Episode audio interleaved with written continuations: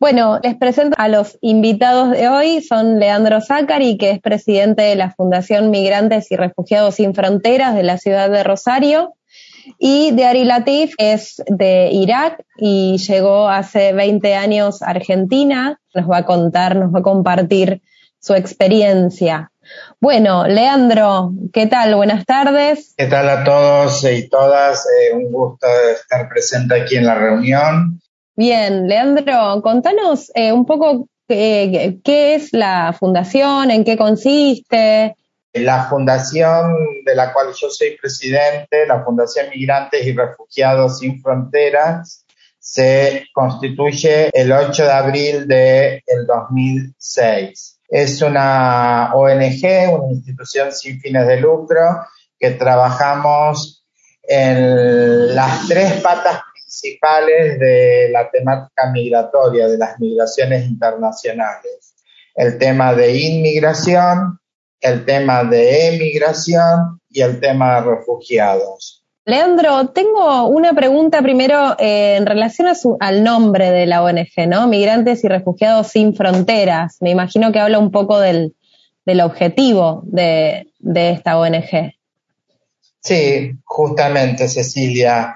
Eh, la fundación tiene como objetivo eh, asistir tanto al tema migrantes, al tema inmigrantes, al tema emigrantes y al tema refugiados. Dentro de los objetivos estatutarios, eh, el objetivo, la finalidad de la fundación es asistir desde el ámbito cultural, desde el ámbito de la inserción, desde el tema documental a los migrantes y a los refugiados. Acá en Argentina la temática de los refugiados o hablar de refugiados no es tan común. En general la, no, no tenemos muchos conocimientos sobre qué diferencias hay entre una persona eh, refugiada y un inmigrante. ¿sí? ¿Qué diferencias hay en términos legales? En sí la categoría está bien diferenciada, ¿sí? los refugiados son personas que se encuentran eh, fuera de su país de origen por temor a la persecución, al conflicto, a la violencia generalizada u otras circunstancias que han perturbado el orden público y que por estas consecuencias requieren de una protección internacional que se la brinda el Estado donde se pide petición de refugio. Sí, en cambio, el tema de migrante, migrante es aquel que, eh, que ha residido en un país extranjero durante más de un año independientemente de las causas de su traslado y que las causas de traslado de un país al otro son más bien voluntarias, ¿sí? Por cuestiones de mejora de vida, mejora de situaciones laborales, etcétera. Sí, la diferencia fundamental la vemos a simple vista, o sea, el refugiado es aquel que tiene que salir de su país de origen por cuestiones más forzadas. Lo vemos hoy día en, el ejemplo diario de lo que está sucediendo fundamentalmente con, eh, con, eh, Ucrania. ¿Qué trámites o cuáles son los pasos que lleva adelante una persona para ingresar como refugiada? Me estoy imaginando a alguien que llega, que quizás no habla, bueno, español o no habla inglés. ¿Cómo es esa, ese primer eh, acercamiento hacia las autoridades eh, nacionales o migraciones? ¿Cuál es el proceso? Si nos puedes contar brevemente, como para, en términos prácticos, pensar, ¿no? ¿Qué, qué, proceso realizan? Te cuento, eh, aquí en nuestra región el, el, mayor potencial o el mayor porcentaje de refugiados o de peticionantes de refugio, como llegó Diari con un grupo de varias personas eh, de, Irak, o como llegan fundamentalmente las personas eh, de origen africano. Un alto porcentaje ingresan como polizones a bordo de barco. Una vez que eh, se dan a conocer en la tripulación o que ya en alta mar eh, se dan a conocer con la tripulación de que están como polizones, cuando llegan al puerto, eh, se le da intervención a la Dirección Nacional de Migraciones, eh, quien, que es quien actúa como secretaría de la CONARE. Eh, migraciones toma la entrevista para la cual da origen a la petición de refugio y, luego una vez que toma la entrevista le da intervención a las diferentes ONGs en donde eh, le damos toda la contención a nivel de alojamiento, a nivel de inserción en el tema idioma, eh, las primeras necesidades eh, mm, con respecto al tema alimentario, el tema de vestimenta, etcétera. Eh, luego, a través del tiempo, la persona ya empieza a lograr una inserción eh, consiguiendo trabajo por su cuenta o insertándose laboralmente en diferentes rubros. Bien, gracias. Leandro, y tengo una pregunta también muy, muy, muy práctica. Cuando eh, los, los, las personas que llegan como refugiados, ¿dónde, eh, qué alojamiento reciben? ¿Se los del Estado lo consigue la ONG con particulares? Eh, desde que nosotros empezamos a trabajar en sus orígenes, todo el alojamiento se brindaba a través de hogares eh, o de diferentes ONGs que trabajaban en el tema de hogares de, tránsito. Eh, actualmente, lamentablemente, en la ciudad de Rosario no hay hogares de tránsito, eh, con lo cual uno de los proyectos que tiene la fundación es justamente este, tratar de que haya una pequeña casa del migrante que pueda alojar a migrantes en situación primaria, ¿sí?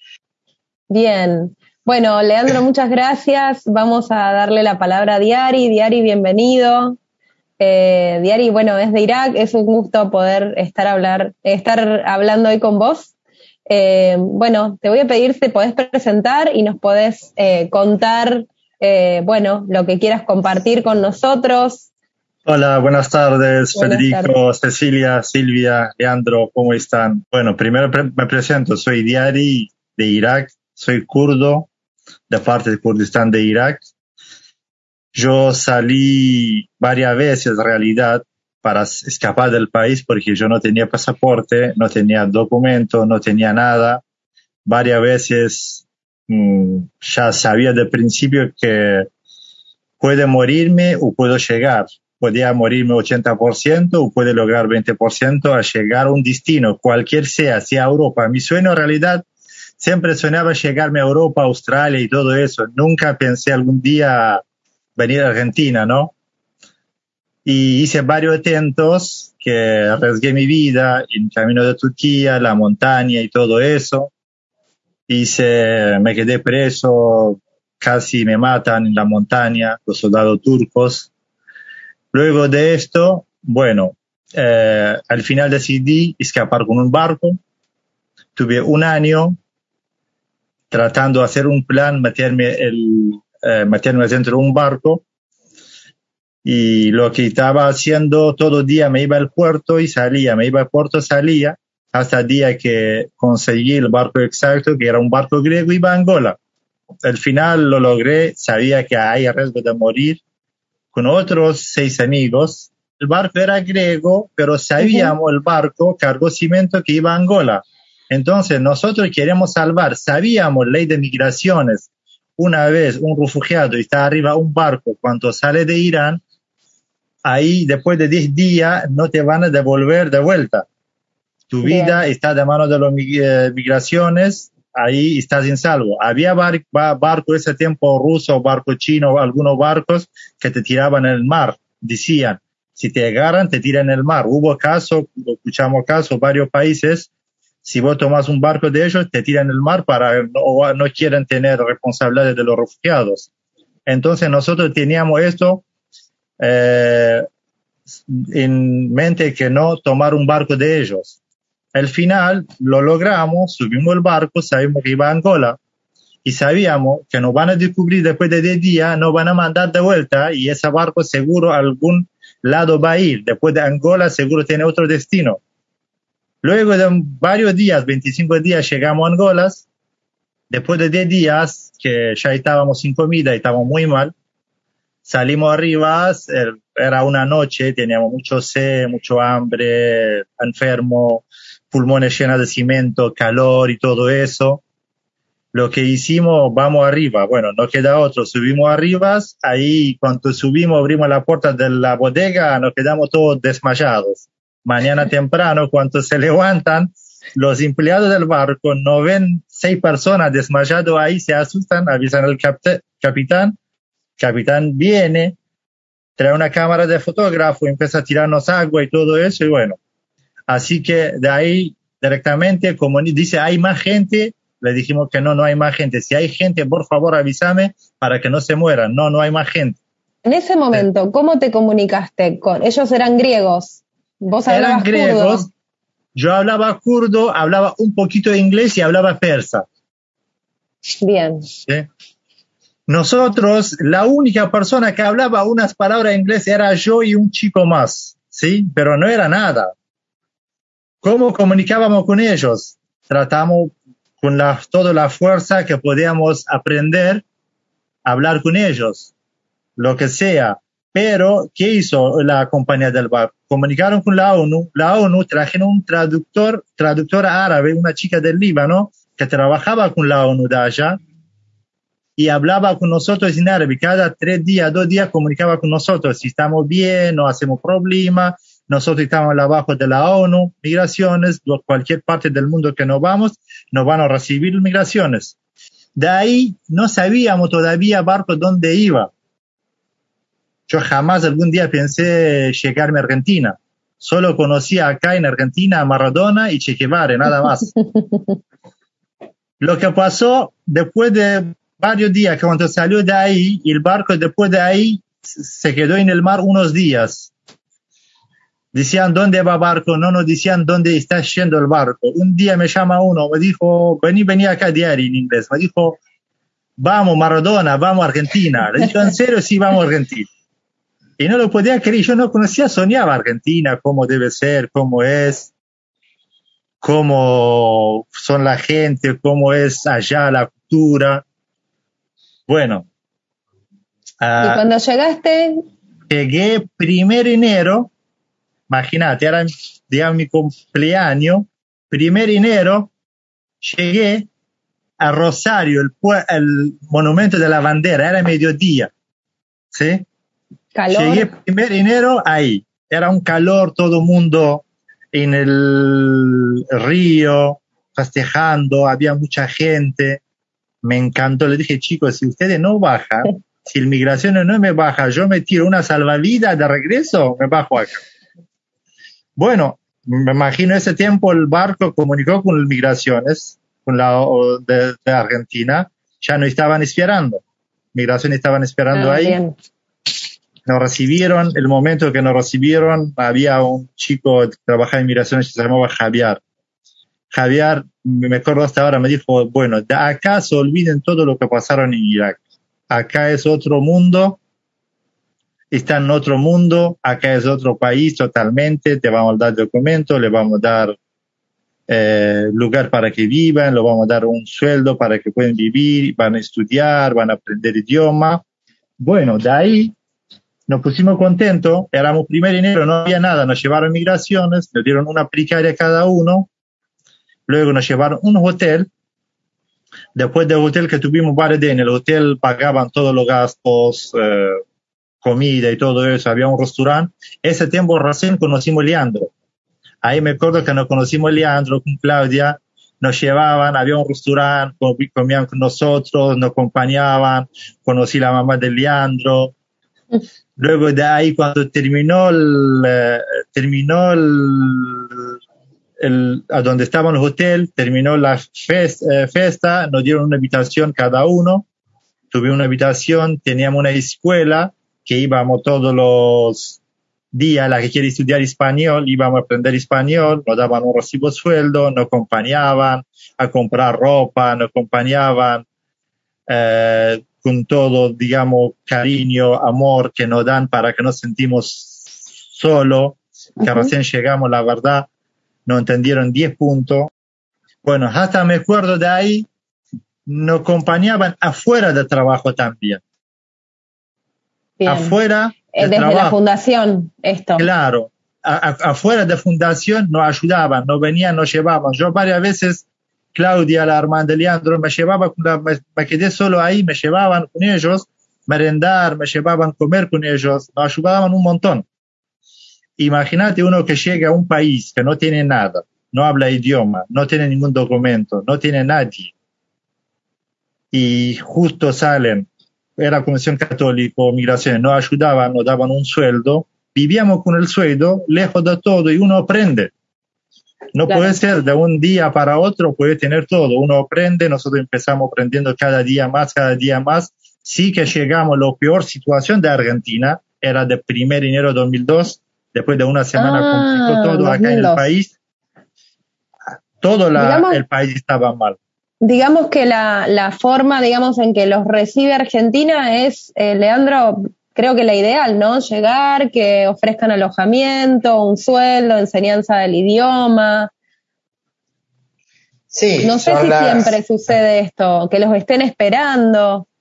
Básicamente, siempre que trabajamos eh, o siempre que la ACNUR o que las autoridades de migraciones trabajan con alguna institución como nosotros, siempre tienen una persona o una institución que le brinda la primera contención a los refugiados. Diari, y bueno, ¿aprendiste español?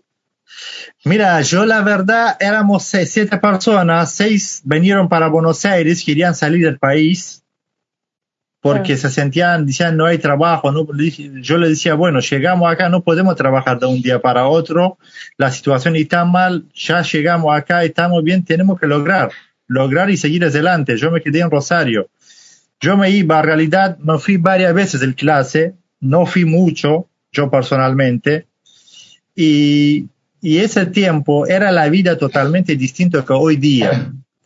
La gente, cuando lo veían un extranjero, te recibían mucho más. Yo hice muchos amigos allá, me recibían, íbamos a comer con ellos, íbamos a comer con ellos, se sentaba con ellos, eh, me sentía bien. Y ahí poco a poco aprendí el eh, español. En la calle con la gente traté de aprender español. Acá hay preguntas para, para, para ambos. Eh, tengo una acá de, Bolivia, de Ari, que básicamente me preguntan de la minoría kurda eh, en, Irak. Eh, explicar un poco el contexto. ¿Quién, los perseguía? ¿Por qué motivo? si fue únicamente por un tema económico o, había en ese, en ese momento, como fueron varios las, las, guerras de Irak o los bombardeos, digamos, ¿en qué momento histórico, de qué contexto estamos hablando en, en el momento que decidiste irte? Mira, los kurdos, te cuento los kurdos. Los kurdos, nosotros somos casi 65 millones kurdos sin país, sin nuestro país. Nos dividieron en los cuatro países entre Irak, Irán, Siria y Turquía. Hasta hoy día, hace, uno, hace unos meses atrás, una chica profesora, sí, profesora de una escuela pública, en la escuela enseñabas idioma kurdos, escritos kurdos a los alumnos. Un, un clase que le dio, le dieron cinco años de cárcel. Tu propio idioma y no te dejan aprender tu propio idioma. En Turquía todo día matan, en Irán eh, ahorcan cada tanto por cualquier cosa que no hay nada político, te ahorcan, te matan, no le importa porque sos kurdo. No tienes tus derechos.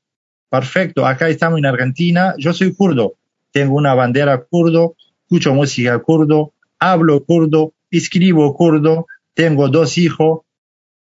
Ese se llama la libertad. Cada persona tiene derecho donde es, donde está, en qué parte está, cualquier parte del mundo está, somos iguales, somos humanos. No hay diferencias no tienen derecho de eso, no tienen derecho. no tienen derecho, lo matan, lo castigan, no le dan su derecho, no le dan su lugar. Digamos, la mayoría hoy día, la mayoría riqueza está en el territorio de los kurdos, en parte Siria, en parte Irak, en parte Turquía, en parte Irán. Entonces, hoy día, lamentablemente, la guerra pasa por intereses, por dinero.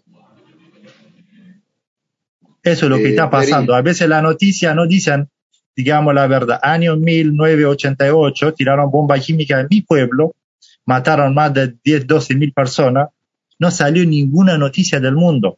¿Cómo se llama tu pueblo? Halabcha se llama. Lo pueden googlear, lo pueden googlear, ver. En una hora mataron más de 12 mil personas, todos los animales con bomba química. ¿Pudiste, ¿Pudiste volver? ¿Tenés intenciones de volver? ¿Tenés familiares todavía allá? Tengo familiares, me quedan familiares allá. Eh, hace tres años no regreso, pero después de cuando cayó el gobierno de Saddam, antes no podía regresar. Cuando cayó el gobierno de Saddam, ahí pudo regresar eh, mi tierra. Me, iba casi todos los años para visitar mi familia que tengo ahí. Y tengo una, tengo pregunta para Leandro también, eh, sobre todo para, para, redondear todo dentro de la hora, pero una, una pregunta de, contexto simplemente de, de, de, los kurdos que como explicabas vos, están en, en es una nación en cuatro estados, ¿no? Para tenerlo claro. cuatro estados. Eh, ahora, la, nación kurda, eh, de, en estos cuatro estados, ¿hay en algún lugar donde está mejor? Y te voy a poner un ejemplo de algo que yo conocía hace poco. La zona de Rojava, en, en Siria. Eh, digamos que tengo entendido que hay una, un grupo de mujeres que son las que, las que, cuidan ¿Podés contarnos un poco de eso que es interesante? Claro, que no mucho claro, de Siria. De Siria hasta hoy día los kurdos, la mayoría cuando llegan a ir a la universidad no pueden entrar porque no tienen documentos, no le dan documentos. Primero, vos dices está en territorio kurdo, vos estás en Siria, no te damos documentos. Ni como kurdo te, dejan crecer, ni como sirio te dan el documento, digamos. Hoy día luchan las mujeres allá dejan todo, luchan por el pueblo, luchan con el gobierno de Siria y con el gobierno de Turquía, que Turquía entra ahí, ataca, mata los niños y nadie dice nada y tiene poder. Entonces, ¿quién lucha? Las mujeres luchan con una ametralladora contra aviones, contra tanques, contra misiles. Mujeres son las mujeres de 18 años, 20 años, día y noche, con hambre, luchando por su pueblo, nada más. No me ataque mi pueblo, no me mate mi gente están sufriendo. La únicamente que está hoy día mejor que todo el norte de Irak, que tenemos parlamento hoy día, cuando cayó Saddam, tenemos parlamento, tenemos nuestra bandera, tenemos nuestros eh, gobernadores, no somos un país, ¿sí? Pero se llama Aklim Kurdistán. Entonces, tenemos la escuela, tenemos todo en kurdo, todo libre. Es un estado, es un estado autónomo, digamos. Claro. Una provincia autónoma. Claro, hoy día recibimos más de 3, 4 millones de refugios sirios y iraquí en Kurdistán, de Irak. Y te, hago la última, te hago la última pregunta, así más eh, de cuestión política, y después paso, paso a Leandro.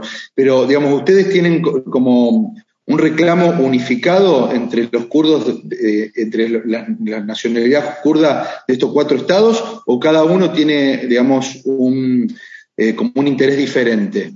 No, todo, todo tenemos el mismo interés. Todos queremos nuestro país que sea un país todo. Que seamos nuestro país. Somos 65 millones de poblantes divididos en cuatro países y durante años estamos sufriendo. Leandro, acá tengo una pregunta más de estilo operativa. Eh, digamos, ¿cómo, cómo, cómo es el procedimiento cuando, cuando un, poquito contaste, ¿no? Pero viene generalmente a Carlos Serio llegan en barco. ¿Quiénes, ¿Quiénes son? Me imagino que el, primero que los ve, digamos, si se tiran de un barco, es alguien de prefectura, a quién, a quién tiene que acudir, eh, ¿cómo, ¿cómo llegan a vos, cómo se enteran de vos, cómo funciona el sistema. Bueno, básicamente, sí, eh, Federico, eh, básicamente el primero que interviene es migraciones y en algunos casos el personal de prefectura. Una vez que se le toma la declaración, inmigraciones le toma la petición de refugio, ahí Migraciones nos da intervención a nosotros como ONG para brindarle esta primera asistencia de la cual comentaba Diari. Eh, es importante destacar que hacia el 2001, 2002, el delegado de migraciones, eh, que estaba en su momento a cargo de la delegación de migraciones acá en Rosario, era un delegado en donde trabajábamos muy en conjunto eh, entre Dirección de Migraciones y Delegación de Migraciones. Em, con lo cual, ni bien llegaba un peticionante de refugio, en algunos casos hemos tenido posibilidad de intervenir a bordo del barco a la, a la declaración que se le tomaba a la persona eh, como observadores de que estuviese cumpliéndose correctamente la, eh, todo el procedimiento de petición de refugio. En algunas otras instancias, la Dirección de Migraciones directamente le toma la petición y luego ya le da eh, intervención a nosotros como fundación para toda esta situación de intervención en las necesidades primarias, alojamiento, vestimenta, eh, etcétera. Bien, eh, Leandro, dos, dos cuestiones. primero, con los ucranianos hoy, digamos, si alguien pide o quiere, o quiere venir de Ucrania a la Argentina, ¿puede hacerlo? ¿En calidad de qué vendría? Bueno, eh, Migraciones, eh, la Dirección Nacional de Migraciones, le ha dado a los ucranianos un estatus eh, particular. En realidad, la ley de migraciones, en, en uno de sus artículos, establece la posibilidad de visa humanitaria. ¿sí? Todo ucraniano que ingresa aquí en Argentina ingresa con la categoría de visa humanitaria eh, conforme a la ley de migraciones, la 25871, y no la ley de refugiados, la 26165. ingresan con, con el procedimiento de visa humanitaria y esa visa humanitaria puede ser solicitada previa a ingresar a la Argentina a través de algún consulado si es que la persona ha eh, migrado previamente a un otro país, como por ejemplo el caso de eh, España o algún otro, Polonia, eh, y puede ser solicitada esta visa previamente ante el consulado de Argentina en ese país o directamente como ingresa a la Argentina, solicitar la visa al momento de ingresar en nuestro país. Bien. Bueno, y una pregunta para, para los dos. No sé si Diario está o, no, lo estoy viendo. Pero, eh, a ver, acá, lo veo. Si, si alguien quiere eh, colaborar, o sea, por un lado con una institución eh, como, como la, fundación que preside Leandro, o directamente ya desde un tema humano, diario, digamos, ¿cómo, ¿cómo se sienten bien ayudando, digamos? Porque hay veces que Digo, no, es, eh, con Cecilia lo charlábamos, que uno es como que tiene cierta eh, como eh, intención de, conocer, pero después no, sé si pasa de ahí, ¿no? Este, bueno, uno se, entera de esto, que para mucha gente, digamos, que, que nosotros digamos que hay refugiado en Rosario, abren los ojos, no, no, saben. Este, bueno, ¿cómo ayudar a la fundación y cómo ayudar a la persona? Un poco esa sería la pregunta. Bueno, le doy primero la palabra a Diari. Bueno, ayudar, en realidad, uno cuando ve la cosa, sea refugiado, sufre, yo como en mi caso, digamos, el día, me acuerdo 2005, que viajé por primera vez, entré en un avión con un documento de viaje de, que salió en 1958, creo, no pasaporte. Ahí cuando entré el avión, sentí, le dije, ahora soy un humano, soy un ser humano. Ahí sentí recién después de, que, de 25 años que tenía que soy un ser humano, que soy libre. No lo podía creer que soy libre. ¿Sabes qué sentir ser libertad, ser libre, poder viajar donde vos quieres, poder tomar un avión, poder tomar un auto, poder cruzar la frontera? Esto, ustedes no saben valor de esto hasta que la persona no pasa por eso. A veces uno escucha, pero la persona cuando estás dentro de esto, ahí te das cuenta. Yo cada día miro noticias, miro cosas, me quema el corazón, los chicos caen adentro del mar entre Grecia e Italia, Turquía e Italia, los refugiados, padres, los niños lo tienen, se cae la mano al mar, se hunde la lancha y se mueren y se van. Yo acá en Argentina, cada persona que viene, sé que viene un refugiado, paisano, esto voy donde está, lo quiero ayudar, porque yo pasé por esto. Yo sé que cada persona me daba un mano, no me olvido nunca de la vida, si me compró un café, si me dio un ventilador usado que tenía en la casa, no lo servía, me dio a mí, había 40 grados, yo lo tenía y mi pensión lo utilizaba, eso tiene mucho valor, dar un mano de un refugiado y la persona más que sufrieron. Para mí, una persona toma un pasaporte y viene, le dan refugio, no es un refugiado, no sé, perdón que digo esa palabra.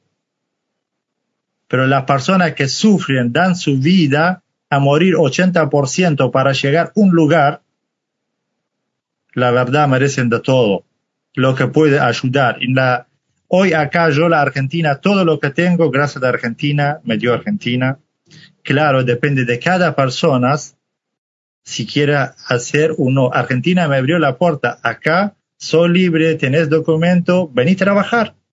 Si quiero, si no quiero, puedo estarme en la casa, vivir toda la vida y no me muero de hambre acá en este país. Y no tengo guerras. Pero eso depende de cada uno. Depende de cada uno. Ese tengo, no sé, algo más para. Gracias, Diari. Gracias. Bueno, eh, Leandro. Leandro había quedado, me parece, con la pregunta, Bueno, eh, realmente hay muchos, muchos modos de, de ayudar y, colaborar en, la, en, toda esta situación diaria. Primeramente, dar a conocer la temática, desde cada uno, desde su ámbito de trabajo, desde su ámbito de actuación.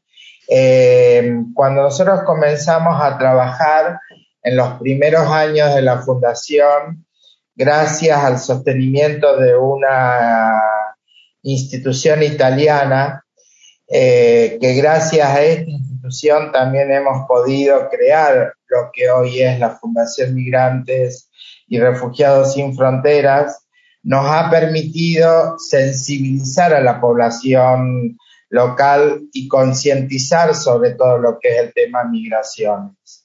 El boca a boca eh, es muy importante. Eh, simplemente para cambiar la mente desde lo más pequeño hasta lo más grande, que el migrante y refugiado no es lo que el concepto en sí tiene creado la persona, que es un extranjero que viene a quitarnos el trabajo a nosotros. El migrante y refugiado muchas veces es un extranjero que viene huyendo de su país de origen, como en el caso de Diari, por una situación de guerra, por una situación de supervivencia, eh, huye de su país. Por el otro lado, ayudar en la actividad diaria de la fundación, como por ejemplo en los proyectos que la fundación tiene eh, o con el tema de voluntariados. Obviamente durante estos dos años, a partir de marzo del 2020, hemos tenido suspendido muchos programas, eh, como por ejemplo el tema de idioma, como por ejemplo el tema de actividades que eh, tratan de hacer el tema de la inserción laboral, eh, pero siempre vamos teniendo programas nuevos en los cuales tenemos la posibilidad de que también se colabore, no solo económicamente, sino a través de diferentes actividades, como por ejemplo también hemos tenido alguna oportunidad, una psicóloga que tuviese una contención en la cuestión de, del refugiado ni bien llega, o como por ejemplo hemos, tenido actividades vinculadas al tema de la inserción laboral. Eh, Ceci, simplemente para, para, tener más o menos claro, ¿cuántos refugiados en Rosario o, cuál es digamos, la, cantidad de gente que actualmente está relacionándose con la fundación, Leandro, para saber cuál es el caudal y, qué sé yo, si por ejemplo alguien se quisiera ofrecer como profesor de español, este, ¿cuántos alumnos tendría? ¿Cómo, funciona el sistema? La población es muy cambiante. Eh, ¿Por qué? Porque un porcentaje de la población migrante y de la población de refugiados puntualmente hoy a lo mejor está viviendo en Rosario y, luego termina viviendo en ciudades como Córdoba, como Buenos Aires, entre otras. Eh, actualmente podemos tener una población de 30 personas de refugiadas eh, de diferentes nacionalidades, fundamentalmente hoy de origen africano. Eh, un porcentaje ya con un mayor nivel de inserción que otro. Bien, bueno, muchas gracias eh, Leandro, muchas gracias Diari. Silvia, eh, no sé si querés hacer alguna pregunta, algún comentario. No, la verdad que simplemente agradecerlos. Diari y Leandro, realmente creo que cada vez uno con estas charlas aprende más eh, antes que nada, Diari dijo algo muy importante, eh, que en este momento se castiga mucho a la Argentina, ¿no? Yo sobre todo en mi, en mi rol, ¿no? Donde yo realmente me desempeño justamente trabajando en la formación profesional, en donde mi trabajo diariamente es enviar a gente a trabajar a Alemania y a formarse en Alemania. Eh, creo que valorar un poco más eh, nuestro país y saber esto. Yo realmente no sabía Hoy me anoté acá como las leyes nuevamente que, hay, las leyes para refugiados, ¿no? Sobre todo en mi zona, por ejemplo, donde yo vivo entre medio de Paraguay y Brasil y, y bueno, eh, mi sangre directamente es una mezcla, ¿no? De, de todas estas, eh, estas distintas nacionalidades. Así que muchísimas gracias, gracias a todos los que se sumaron, a los que están compartiendo. Muchísimas gracias de mi parte ha sido muy, pero muy enriquecedor. Así que, bueno, en nombre del Club Alemán, muchas gracias a todos, muchas gracias a la Fundación Migrantes y Refugiados Sin Fronteras, muchas gracias a Junges Netzwerk y a Stiftung Verbundenheit. Este, bueno, será hasta, la, hasta el próximo encuentro. Ceci, no sé si querés decir algo más. Sí, bueno, también quiero agradecerles. Para mí es, eh, bueno, es descubrir un mundo eh, que estaba sucediendo en mi propia ciudad y del cual no tenía conocimiento.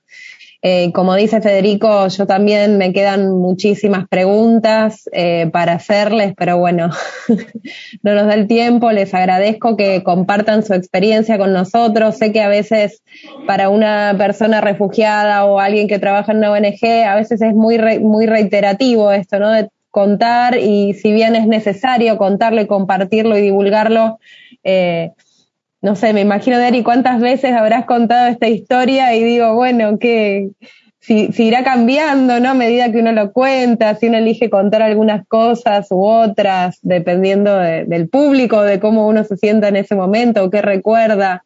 Así que te agradezco que, que lo compartas con nosotros, porque más allá de que lo contaste de una forma muy, muy fresca y con una sonrisa, imagino que es una vivencia muy fuerte eh, para llevar y, bueno, me alegra que, tenga este final eh, feliz, que estés a gusto en Argentina y, bueno, y que quieras compartirla también. Así que bueno, gracias a los dos. Bueno, simplemente no sé si quieren agregar algo más, alguno de los dos o alguno de los participantes que si quieren hacer alguna, algún comentario más. Simplemente, bueno, agradecer una vez más a, a todos ustedes, a todos los organizadores, a las instituciones alemanas, eh, a Federico, a Cecilia, eh, como parte de ellos, eh, por habernos invitado, por habernos tenido en cuenta. Y creo que también muchas gracias a Diari que lo convoqué y que el testimonio es muy enriquecedor porque sin lugar a dudas un testimonio desde el punto de vista étnico. Eh, la situación de refugiados eh, con una situación de origen étnico es muy importante tenerla en cuenta. Si bien en alguna otra oportunidad también podemos eh, ofrecerles algún testimonio de algún refugiado que sea más por una cuestión bélica o más de un migrante que los ha motivado a salir de su país. Muchas gracias nuevamente a todos ustedes. Bueno, muchísimas gracias, un placer para invitarme. La verdad, eh, como dijo Cecilia, tengo tantas cosas para hablar. Si empiezo a hablar de ahora, terminamos dos días. Yo tengo todavía para, para hablar tantas cosas que pasé la vida. Hoy día estamos acá, gracias a todos. La verdad, me encantó la charla.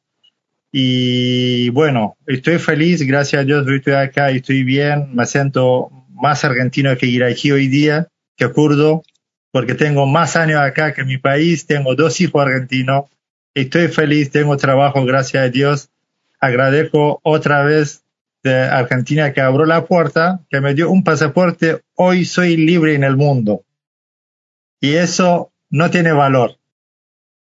Así que Gracias a todos y bueno, espero otro encuentro cuanto quieran, siempre estamos y gracias por la invitación. Gracias Cecilia, gracias Silvia, gracias Leandro por acordarte de mí, gracias Federico.